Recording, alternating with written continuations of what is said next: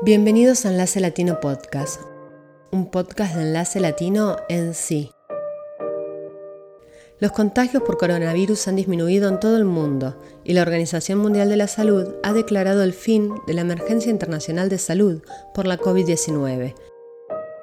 Pero el coronavirus todavía sigue aquí. La era post-pandemia tiene sus propios desafíos.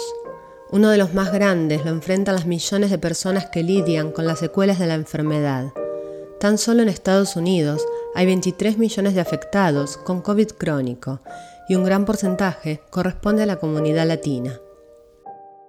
Presentamos Vivir con Long COVID, el segundo episodio de la serie Lo que la pandemia nos dejó. Yo soy Patricia Serrano, aquí el episodio. Hola, buenos días. Soy Michelle Padrón, tengo 24 años y soy afro-latina. Yo vivo en Asheville desde por ahí casi 10 años y antes de eso viví en Miami con mi familia colombiana. Yo soy una educadora y trabajadora social y trabajo en una escuela con familias BIPOC, muchas familias que hablan español también. Yo tengo long COVID. Me enfermé con COVID en noviembre de 2021 y otra vez en enero, eh, el enero después y otra vez en febrero de este año. Desde esa infección segunda no me mejoré. Michelle tuvo tres veces COVID-19 y aunque los síntomas que todos conocemos desaparecieron tras las primeras semanas, hubo muchos otros síntomas que nunca se fueron. Eh, pues me mejoré de la fiebre, de tos, de estar toda mocosa, pero hay muchos síntomas que no se me quitó, incluyendo migraña, fatigue, un dolor general en el cuerpo, cosas así. Y por ahí, tres meses después de enfermarme esa vez, me empezó a sentir síntomas raras y diferentes.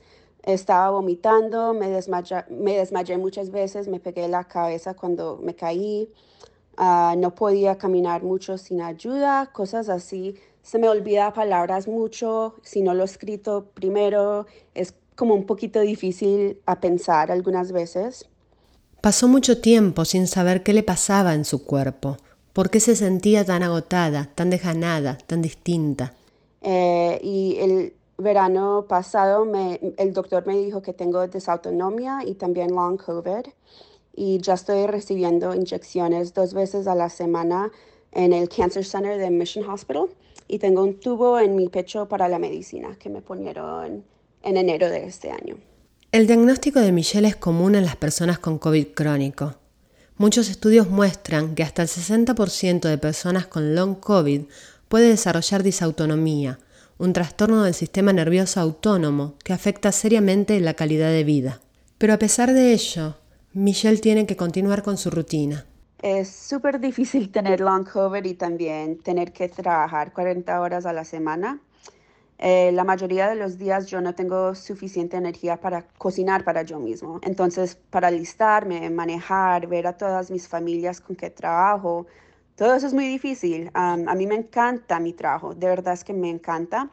Pero sí es difícil cuando tengo tantas citas con el doctor y tan poquito energía para hacer todo lo que tengo que hacer en un día. Además de afectar el rendimiento en su trabajo, la enfermedad también afecta su vida social. Hoy Michelle tiene una vida muy distinta de la que tenía antes de la pandemia y del diagnóstico de long COVID. Entonces, sí, después de trabajo no tengo mucha energía para estar con mis amigos tampoco. Antes de toda esta enfermedad, eh, me encantaba ir bailando cada fin de semana con mis amigos, me encantaba ir tomando en el bar, eh, ir hiking y a nadar en el río, pero ya con esta enfermedad no hago nada así, yo me quedo en la casa mucho. Frente a todos estos desafíos, Michelle decidió empezar terapia de grupo con otras personas que sufren long COVID. Y como Michelle es latina, le llamó la atención una cosa. Afortunadamente, al momento yo tengo Medicaid, entonces no tengo que pagar mucho para terapia.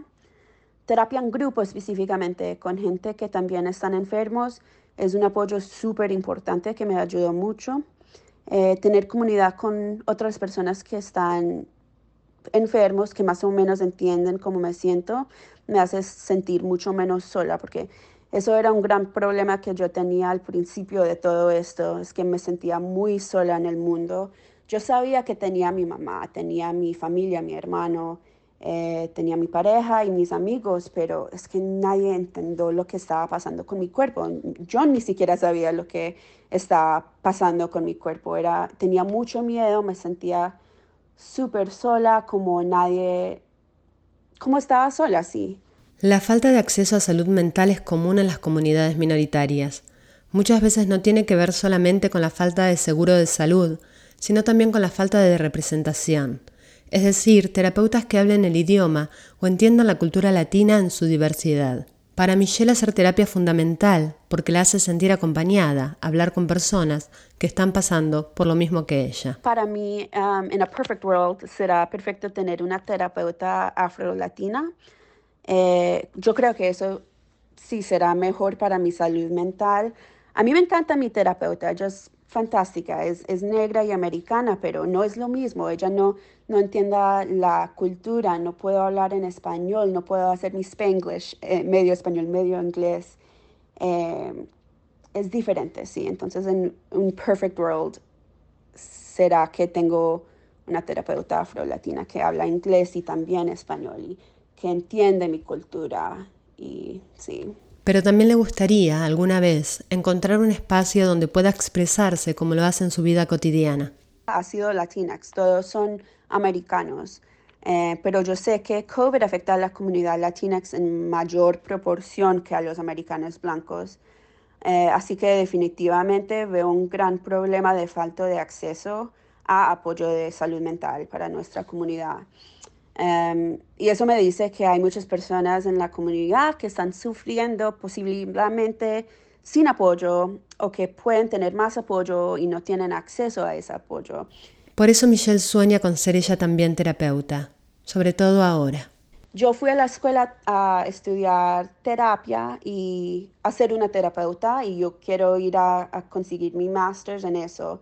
Y ya después de enfermarme, lo quiero hacer más porque hay tantas personas aquí que, que necesitan este apoyo. Personas de nuestra comunidad que no hablan inglés o que no tienen Medicaid, que no tienen eh, health insurance que necesitan esto. Entonces, ojalá en estos próximos años, eh, si me siento mejor, especialmente con, con el brain fog que está pasando con mi cabeza, que no puedo pensar como podía antes, eh, se me olvida todas las palabras. Entonces, si eso se mejora, ojalá puedo ir a conseguir mi master's para que pero puedo hacer terapeuta eh, para los que están enfermos con long COVID, especialmente aquí en Appalachia, aquí en Western North Carolina.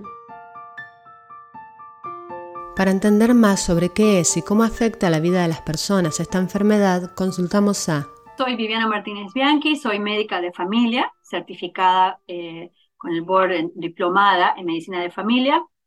Soy directora de salud, de equidad en salud en el departamento de medicina de familia y de la comunidad en la Universidad de Duke en Durham, Carolina del Norte. Y cuando hablamos de long COVID, las afecciones que ocurren después de haber tenido COVID. Hemos tenido millones de personas que se enfermaron por COVID y COVID largo, el long COVID, se habla de condiciones que siguen ocurriendo debido al COVID pasadas las cuatro semanas de haberse infectado. ¿no? Normalmente sabemos que la mayoría de las personas se enfermaban están cinco días más o menos, algunos hasta 14 días, y en general se mejoran.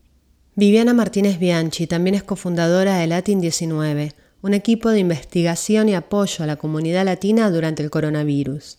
Latinos y latinas sufrieron más las consecuencias de la pandemia que el resto de la población. Y en la era post-pandemia también siguen siendo los más afectados.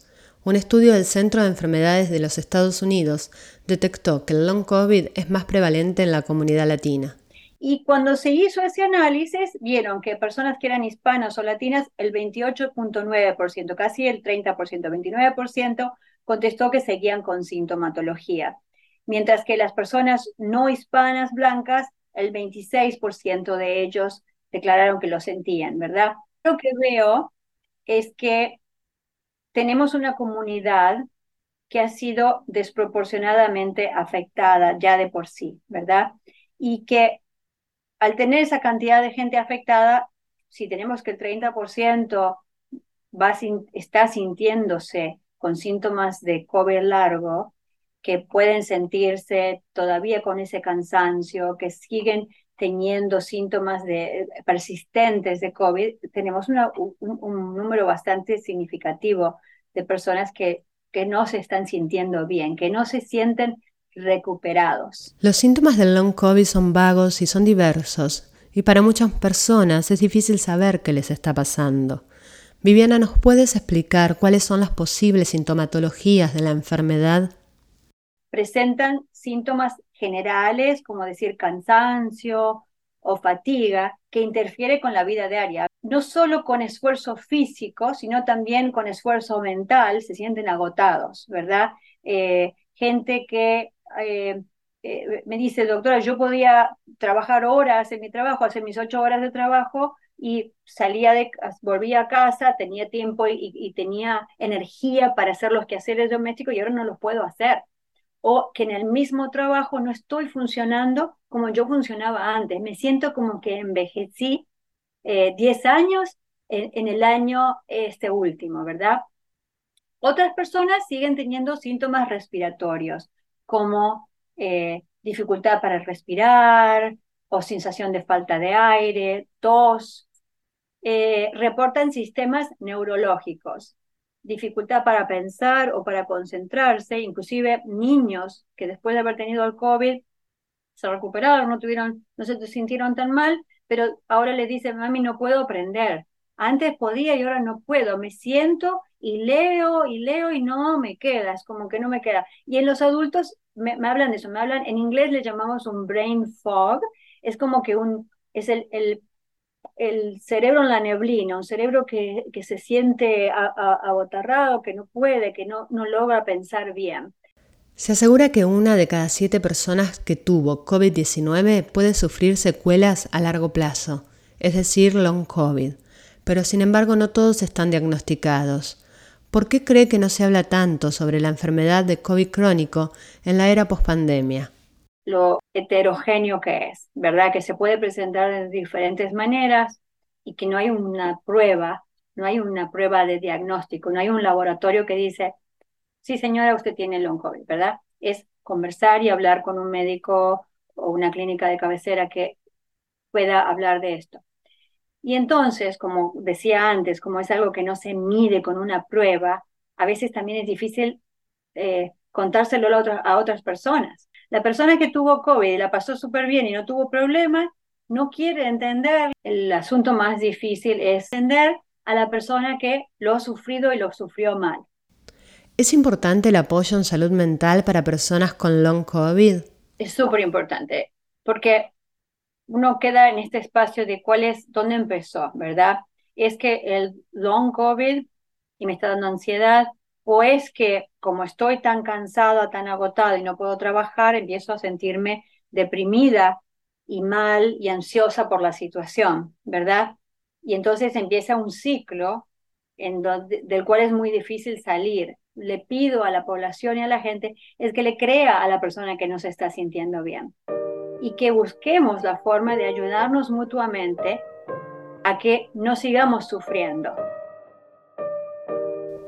Para más recursos e información sobre salud mental y coronavirus, visita nuestro sitio de noticias digital www.enlacelatino.nc.org. Este fue el cuarto episodio de la temporada 2023 de Enlace Latino Podcast. Este episodio fue producido por Patricia Serrano y editado por Paola Jaramillo. El diseño de sonido es de David Seth Miller, dirección general de Walter Gómez y Paola Jaramillo. Yo soy Patricia Serrano. Gracias por escuchar.